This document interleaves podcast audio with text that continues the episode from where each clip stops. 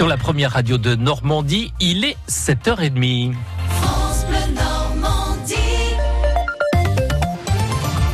Votre journal avec euh, Michel Legorju. Les premiers candidats au bac arrivent en ce moment même dans les centres d'examen. Oui, oui, il est temps parce qu'ils vont commencer à plancher euh, dès 8 heures. Tout à l'heure, nous sommes toute la matinée aux portes du lycée Malherbe à Caen, le centre d'examen le plus important, et nous retrouvons Jean-Baptiste Marie dans un quart d'heure en direct. 743 000 candidats au total dans toute la France, donc pour ce bac euh, version 2019, 36 300 en Normandie, qui ont de 15 à 60 ans. Ce matin, il y a donc l'angoisse de l'examen avec l'épreuve de philo, peur également sur les conditions dans lesquelles elle va se dérouler, puisque plusieurs syndicats d'enseignants appellent à la grève de la surveillance. Le rectorat assure que l'épreuve se déroulera normalement.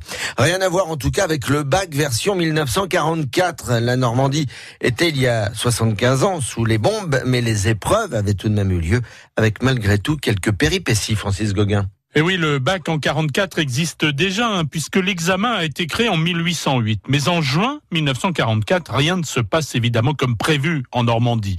Les Alliés ont débarqué au début du mois, les lycéens ont tout de même pu plancher, mais c'est après que les choses se gâtent, comme nous l'avait expliqué il y a quelques années l'ancien maire de Caen, Jean-Marie Giraud. Les copies ont été entreposées dans des locaux de l'université de Caen et on attendait les résultats. En vérité, ce qui est venu, c'est le débarquement. L'université a été détruite été incendié par des bombes. Donc euh, nos copies ont brûlé. Et nous avons été priés, après la libération, de nous préparer à repasser le baccalauréat. C'était au début de l'automne. Il n'y avait plus de lumière dans les maisons. Euh, travailler à la bougie, euh, des fenêtres cassées. quand on avait la chance d'avoir gardé sa maison, des toitures souvent trouées, ce qui a amené à mettre dans les pièces des bassines pour recueillir les gouttes d'eau. travailler à cette ambiance.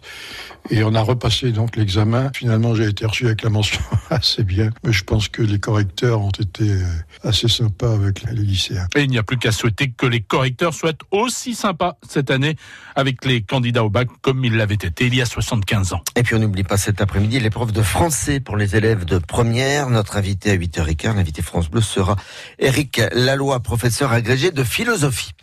Jonathan Daval est arrivé peu avant 5 heures sur les lieux de la reconstitution judiciaire du meurtre de son épouse Alexia, meurtre qu'il a avoué avoir commis en octobre 2017 à Gré-la-Ville en Haute-Saône. Il ne reconnaît pas jusqu'alors avoir mis le feu au corps. Deux frères aux assises du Calvados euh, à partir d'aujourd'hui jugés pour le meurtre d'un maraîcher de Luxembourg en mai 2016.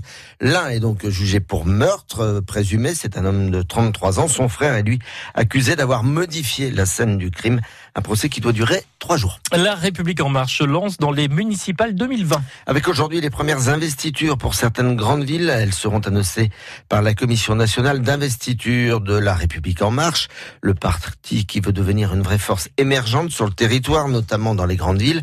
il découvre les subtilités inhérentes à toutes les élections municipales. Alors que le processus d'investiture va durer plusieurs mois, le parti veut montrer comment il va s'y prendre, Nicolas Ballu. Une quinzaine de noms seulement, mais qui sont censés refléter la diversité des situations. La République en marche veut continuer de tirer profit de l'effondrement de la droite et de la gauche, mais le parti doit aussi composer avec les réalités locales. Le dégagisme a donc vécu. Le parti pourra soutenir des maires sortants Macron compatibles, quitte à freiner les ambitions de ses propres troupes moins bien ancrées. Ce pourrait être le cas à Orléans, Nice ou Amiens par exemple. En revanche, certains maires républicains pro-Macron, mais retournés voter bel ami, peuvent voir arriver un marcheur dans leurs pieds. Ce sera peut-être le cas d'Arnaud Robinet à Reims. Et tous les maires signataires d'une tribune de ralliement à Emmanuel Macron il y a quelques jours ne sont pas assurés de recevoir le soutien de la République en marche. Reste que le parti assure qu'il scrutera de près toutes les attitudes sur plus d'un millier de communes de plus de 9000 habitants. Et rappelons qu'à Caen, euh, le nom de l'actuelle ministre euh, des Transports, Elisabeth Borne, a été cité pour prendre une éventuelle euh, tête de liste. La République en marche. Perturbation annoncée sur la RN13 dès la nuit prochaine la RN13 qui sera fermée entre l'échangeur du Bessin et celui de la Corneille de 20h à 6h du matin. Évidemment, il y a des déviations de mise en place et les travaux vont s'étaler en trois phases entre Saint-Germain-la-Blancherbe et Bayeux et comme cela jusqu'au 20 22 juillet. La carte et les détails sur francebleu.fr. Il y avait foule sur l'eau et sur les bords de l'eau hier. C'était la fin de l'armada avec la parade sur la Seine. 35 bateaux. On y reviendra dans notre journal de 8 heures. En sport, le football, troisième et dernier match de poule des Bleus ce soir, euh, championnat du monde féminin. C'est à Rennes. France-Nigeria. Les Françaises sont qualifiées pour les huitièmes. Elles devraient un petit peu faire tourner l'effectif parmi les autres rencontres du jour. Chine-Espagne, c'est au Havre. Et puis les 24 heures du Mans et les favoris ont gagné. Victoire et même doublette de Toyota avec l'arrivée en tête de la voiture pilotée par le pilote de F1 Fernando Alonso. Et puis l'écurie Alpine l'emporte dans sa catégorie après une course intense, Didier Charpin. Elles ont passé les neuf premières heures de course en mode Grand Prix, c'est-à-dire bord à bord, à s'attaquer sans cesse pour tenter de passer en tête. Pierre Thierrier est l'un des pilotes alpines. C'était vraiment magnifique. Je pense qu'on a tous pris notre pire euh, dans ce début de course qui était vraiment très serré, euh, très bataillé. Alors il faut pas faire d'erreur, il faut prendre des risques mesurés. Un rythme effréné, suivi à distance par le team manager Philippe Sino sur le mode de qui va lâcher en premier. Oui, c'était tendu, reconnaît-il. Tendu, le mot est faible. Ouais. On a passé euh, 25 heures de, de dingue parce que l'heure d'avant aussi elle est assez stress. Ça a été très très tendu. Mais on l'a géré, voilà. Euh, L'équipe savait ce qu'elle avait à faire et, et ça s'est passé relativement sereinement en apparence. Parce qu'à l'intérieur, forcément, on, on, on, se fait des milliers de scénarios possibles chaque seconde. Depuis quelques années, Alpine est la seule écurie en mesure de faire résonner la Marseillaise sur les circuits. Mission remplie hier au Mans.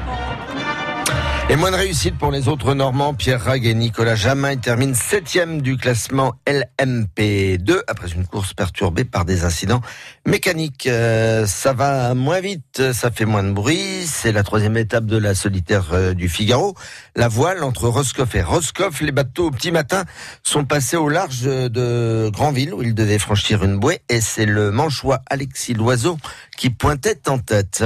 Le quintet à Vichy, les pronostics d'Hervé Fortin, 14 17, 18, 10, 9, 15 et 5.